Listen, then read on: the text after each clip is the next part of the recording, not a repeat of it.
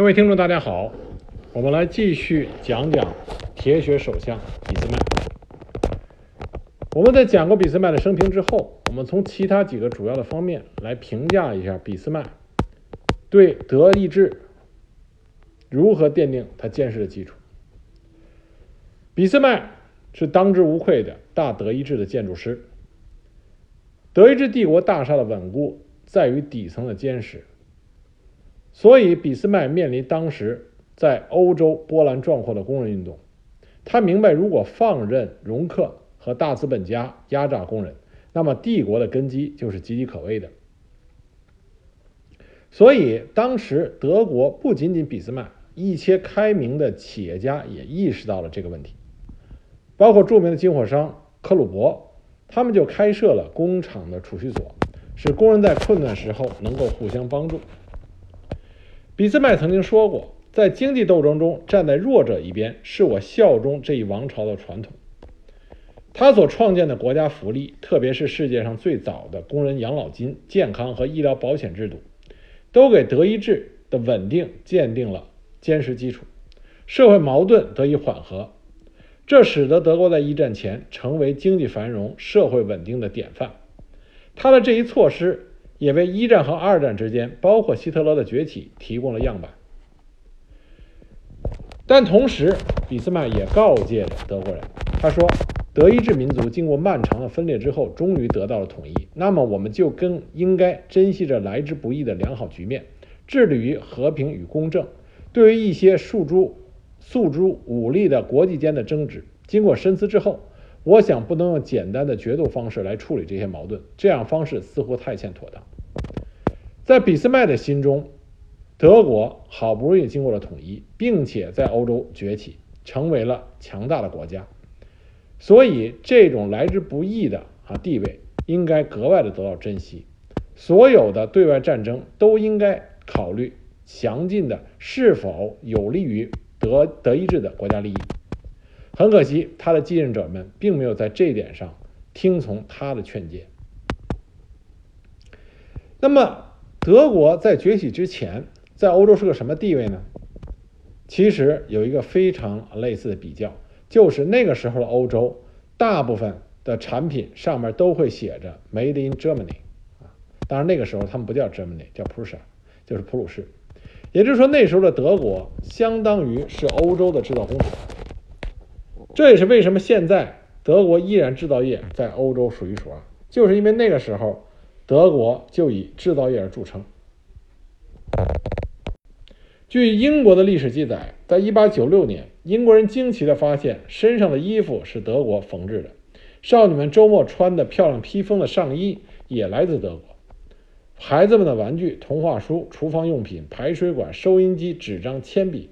甚至连周末歌剧院里上演的歌剧也是德国人创作的，而演员更全部是德国人。也就是说，德国人的吃苦耐劳、勤奋精神在欧洲到处可见。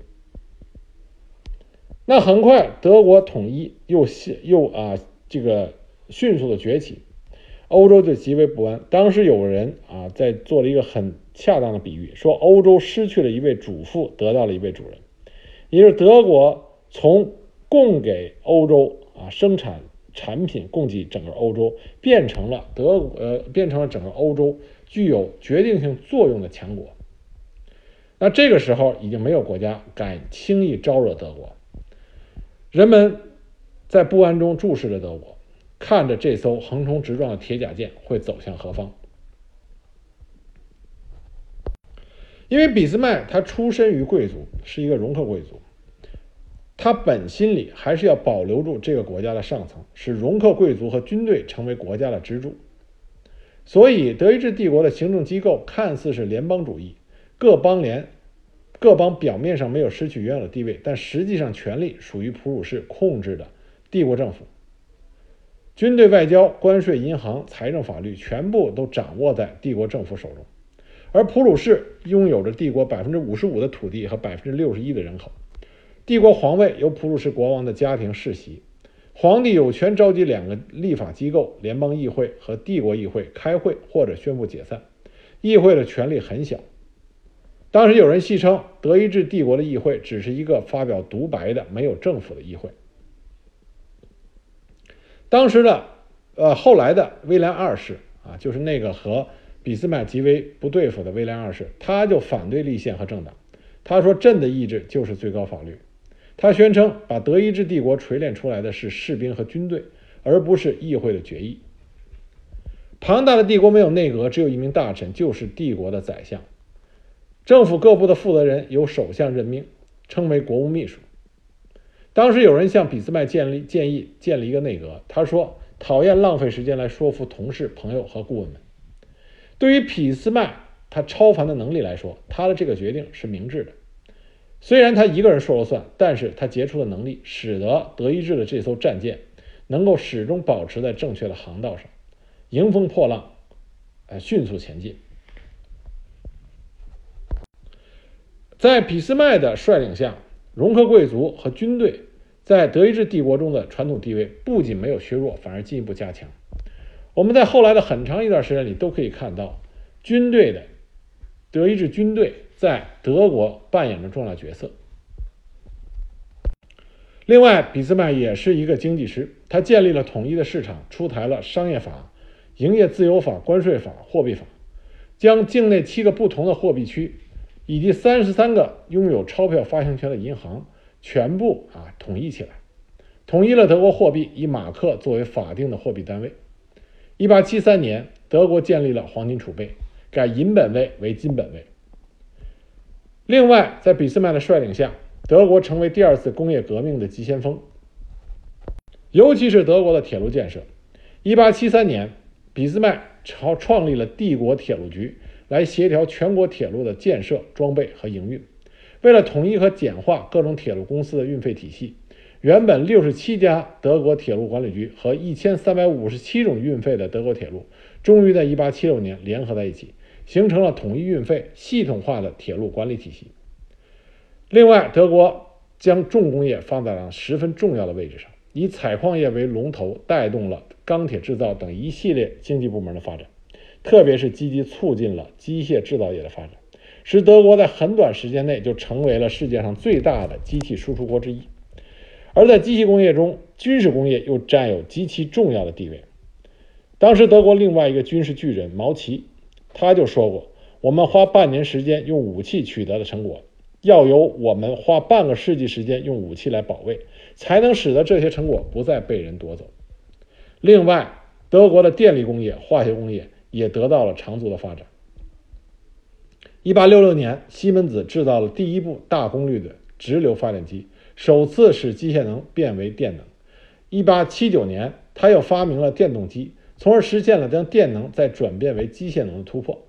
电气工业迅速成为德国经济增长的主要因素之一。以它为首，工厂、车辆、电讯、照明等领域迅速的电气化。一八八二年，电气工业还没有单独立项，只拥有数千工人的电气工业。到了一八九五年，电气工业中已经有了两万六千名工人。一九零六年，增加到十万七千人。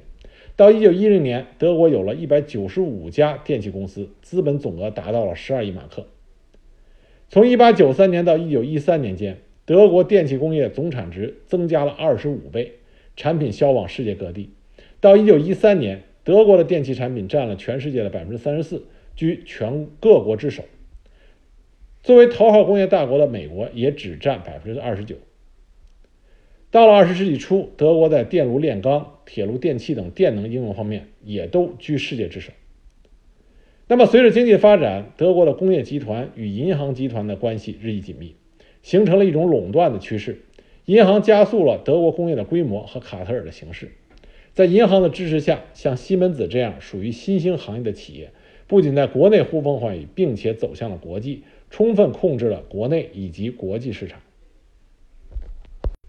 在政治上，俾斯麦既反对资产阶级自由化，也反对工人运动。他说：“只有现存的国家政治啊，国家统治政权采取行动，既由他实现社会主义要求中合理的。”并与国家及社会制度相一致的东西，才能制止社会主义运动的混乱局面。他提出要由国家来制定符合工人利益的这些政策，而不是由共产主义运动来提出这些政策，由国家来批准。正是这些想法，是德意志帝国当时推动社会保险的重要思想基础。一八八一年十一月十七日，俾斯麦向帝国议会宣读了皇帝的诏书，宣布国家准备实行社会保障制度，主要包括三大类：疾病保险法、意外事故保险法和老年和残废保险法。一八八三年六月，帝国议会通过了疾疾病啊保险法。规定，凡年薪两千马克以下的农业工人、仆役、小学和家庭教师、剧场雇工、船员以及从事家庭工业者都必须进行强制保险，保险费由雇主和雇工共同筹措。这是人类文明历史上第一次通过的这种疾病保险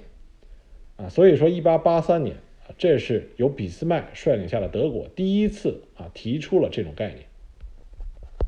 那在以后的数年之内，社会保障类立法在帝国议会一一获得通过并实施。俾斯麦在谈及国家在保险的意义时指出：“我们绝不能听凭小百姓辛苦储蓄的金钱受私家保险公司破产的威胁，我们不能靠这样的机关实行强迫保险制度。”他所创建的国家福利实际上是世界上最早的工人养老金、健康和医疗保险制度。他浇筑了德意志的坚实基础，使德意志的社会矛盾得以缓和。同时，俾斯麦他也拉紧着德国这个战争机器的啊这个开关，他极力控制高涨的民族主义情绪。他明白欧洲军事的意义，防止大规模战争爆发成为他的外交重点。他深明节制之道，在对外政策中采取低调。他说过。当我们到达一个优良港湾的时候，我们应该满足并且维护所得到的一切，因为他知道大德意志统一来之不易，所以他尽量避避免统一之后的德国和其他的欧洲大国发生强烈的战争。他立时力图使其他的大国相信德国没有进一步的领土要求。那么，在他的强力控制下，德国当时并没有啊对外进行扩张。但是在俾斯麦退居二线，离开了德国的权力中心之后，他的继任者啊没有再遵从他的这个意思。那俾斯麦在他的首相生涯的后半啊后半截儿后半段，他主要的目的啊唯一的防范就是防止法国的崛起，因为俾斯麦他深刻的认识到，如果说欧洲有谁会和德国进行直接的对抗，那只有法国。所以，只要防止住法国的崛起，德国就会有着一个安定的发展机会。他告不停地告诫着德国人，他说：“德意志民族经过漫长的分裂之后，终于得到了统一。那么，我们就更应该珍惜这来之不易的良好局面，致力于和平与公正。”在他执政的二十年间，统一给德国发展注入了新的力量，而普法战争的五十亿法郎的战争赔款。又推动了德国的飞飞速发展。一八七一年到一八九四年被称为工业与经济增长年，各种合资公司如雨后春笋般的出现，鲁尔区成为了整个欧洲最重要的工业中心。第二次科技革命的契机是统一的德国释放了巨大的能量，人才储备、科技储备、成熟的国内市场、强有力的政府，在俾斯麦的。这个领航员、优秀领航员员的带领下，德国的经济出现了跳跃性的发展，迅速实现了向工业社会的转型。19世纪初，德国有五分之四的人口从事农业，到了世纪末，这一比例下降到了五分之一。德国迅速的变成了一个工业国，一个世界一流的强国。本来欧洲的工业老大是英国人，但是很快德国人就超越了英国。为什么这么？为什么德国会迅速的崛起呢？是因为不仅仅德国人有钱，而且在俾斯麦的大力推动下，德国政府鼓励德国人去学习最新的科技技术。举一个例子，英国化学家威廉·亨利·伯金利，他用煤的焦油制成了一种合成燃料。可是当时英国可以从殖民地获得天然植物燃料，就不把这当回事儿。那铂金的老师霍夫曼就把这个发明带回了德国。很快就制成了数十种新合成染料，德国迅速成为新的化学染料工业。如此的例子啊，有各种各个方面，在各生产的生产领域的各个方面都显示出来。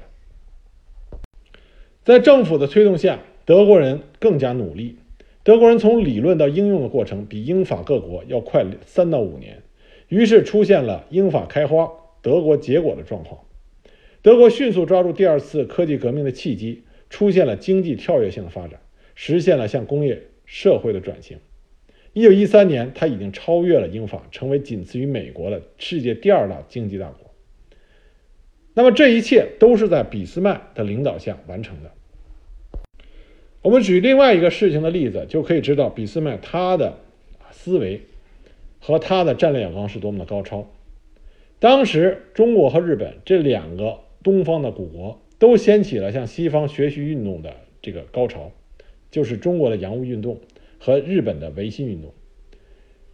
两个国家都到德国，因为德国是世界上最先进的国家之一。都去德国学习德国的先进技术。当时有人就问俾斯麦：“那中国和日本的竞争到底谁会赢，谁会输？”俾斯麦斩钉截铁地说：“中国和日本的竞争，日本必胜，中国必败。”那有人说：“为什么呢？”我们知道后来的甲午战争是以中国的彻底失败而告终。所以当时有人就问俾斯麦：“为什么这么说？”俾斯麦就说：“因为日本到欧洲来的人讨论各种学术，研究政治原理。”谋回国做根本的改造，而中国人到欧洲来只问某厂的船炮造的如何，价格如何。而且更为糟糕的是，即使把这些东西买了回去也就算了。所以俾斯麦他断定，这两种不同的学习方法，最终日本人的这种学习西方的政治原理，能够结合本国的社会实际做根本的改造，必然会胜过啊中国人的那种学习方式。俾斯麦另外一个令人称道的，就是他的外交谋略和手腕。他总是能够根据需要找到与敌人的共同利益，把敌人化为盟友。在三次王朝战争中，他利用杰出的外交手段，总是能够把直接的敌人孤立起来，保证当普鲁士对这三个国家——丹麦、奥地利和法国——发动战争的时候。这些敌手得不到任何其他强国的支持，而且在作战的时候，俾斯麦俾斯麦想得很深远，不仅仅局限于这一场战争，他把战争发展之后的整个局势的变化都了然在胸。比如说和奥地利作战的时候，当时普鲁士大军已经直指维也纳，而奥地利皇帝弗兰茨约瑟夫。啊，这个弗兰茨就是弗兰茨约瑟夫，就是我们熟知的茜茜公主她的丈夫。当时向法国皇帝拿破仑三世紧急求助，而拿破仑三世当时也怕普鲁士占领奥地利后势力太大，就出面调解。可是普鲁士这时候军队军风正盛，国王威廉一世和领兵打仗的将领们都想乘胜前进，一举破城。俾斯麦却看到了，如果这么做的后果非常严重。法国必然会进入干预，那么普鲁士就将面临着法国和奥地利皇帝，啊，法国和奥地利兵军队的联合进攻，这不利于普鲁士想统一大德意志这个当下第一要务。所以俾斯麦力排众议，坚决主张不破维也纳，就此停战缔约。刚开始，威廉一世不接受他的意见，那俾斯麦就和自己这个多年以来啊。亦君亦友的威廉一世两个人就吵起来了。俾斯麦当时以辞职相要挟，最终在他的坚持和劝说下，威廉一世终于同意停火谈判。一八六六年，布拉格合约签订，奥地利完全退出了德意志邦联，旧的邦联宣告解体，这给普鲁士统一德意志提供了啊良好的契机。俾斯麦在外交上和德国的经济发展上，包括大一制大德意志的统一上，都做出了杰出的贡献。但是他并不是说完美无瑕的，他犯的一个错误，比较明显的错误，就是他在制定大德意志他的政治制度政治制度上，包括议会的权力、政治体系、制度体系上，他出现了偏差。这是因为俾斯麦他本人能力极强，在他制定整个的制度体系的时候，他为了提高效率，给予了首相这个位置极大的权力，赋予议会相对少的权力。帝国宰相成为唯一的国务大臣，而其他各个部门的首长称为国务秘书，对宰相负责。这些部门首长和宰相之间不是平起平坐的幕僚关系、阁僚关系，而是他的下属和助理。所以在俾斯麦执政期间，他在行政部门始终行使着一种波拿巴式的独裁。当然，以俾斯麦这种杰出的。这个在历史上都是承认的能力来说，国家就是首相这种特殊的面貌，在他当权的时候啊是非常对德意志非常有利的，而且俾斯麦无私的把国家利益置于他所有的啊所有的政策之上，一定要为着国家利益考虑。正于正是由于他的大权独揽，所以大德意志能够迅速的统一，并且保持高速的经济增长。在外交事务上也游刃有余，但是威廉一世对他的信任以及俾斯麦的杰出能力，这是完全无法复制的。几十年甚至几百年，人们人类文明的历史上都不会出现一个像俾斯麦这样的孤僻的天才。他的大部分理念和路线都是在极端保密的情况下，凭借他一己之力构思出来的。下属和幕僚都被他视为执行机器，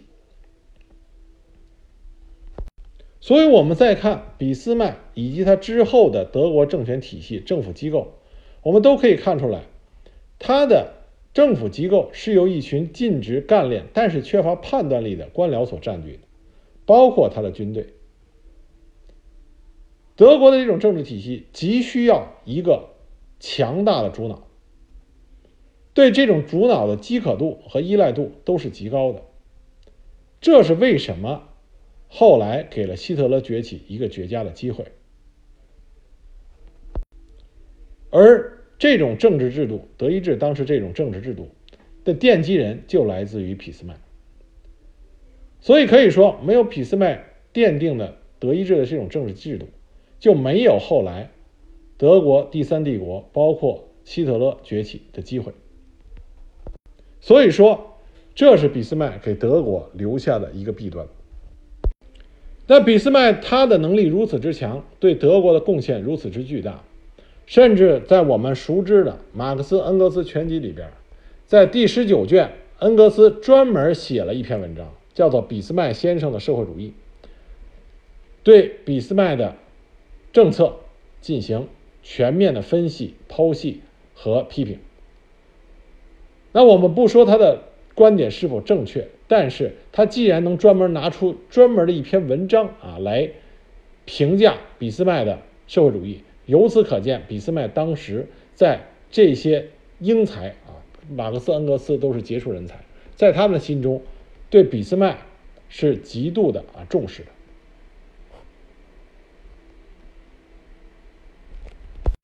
那我们讲了俾斯麦这些这么多事情。最后，作为总结，我们来引用俾斯麦的一些至理名言啊。他说过很多非常精辟的话，比如说，他说过：“如果人生的旅途上没有障碍，那人还有什么可做的呢？”那另外一句啊，极为经典的，可以作为政治家一句很精辟的理论名言，就是说：“真理的范围在大炮的射程之内。”这是至理名言。另外，他还说过。要消灭一个民族，首先瓦解他的文化；要瓦解他的文化，首先要消灭承载他的语言；要消灭这种语言，首先要从他们的学校里入手。极为精辟啊！另外还有，尖头的子弹胜过尖刻的演说。那么最后，我们再一次引用他在议会演讲的时候用的那句最出名的那句话。这个时代的重大问题不是演说和决议所能解决的，这些问题只有铁和血才能解决。希望大家通过听这两集，能够了解大德意志的奠基人，啊，这位赫赫有名的铁血宰相俾斯麦。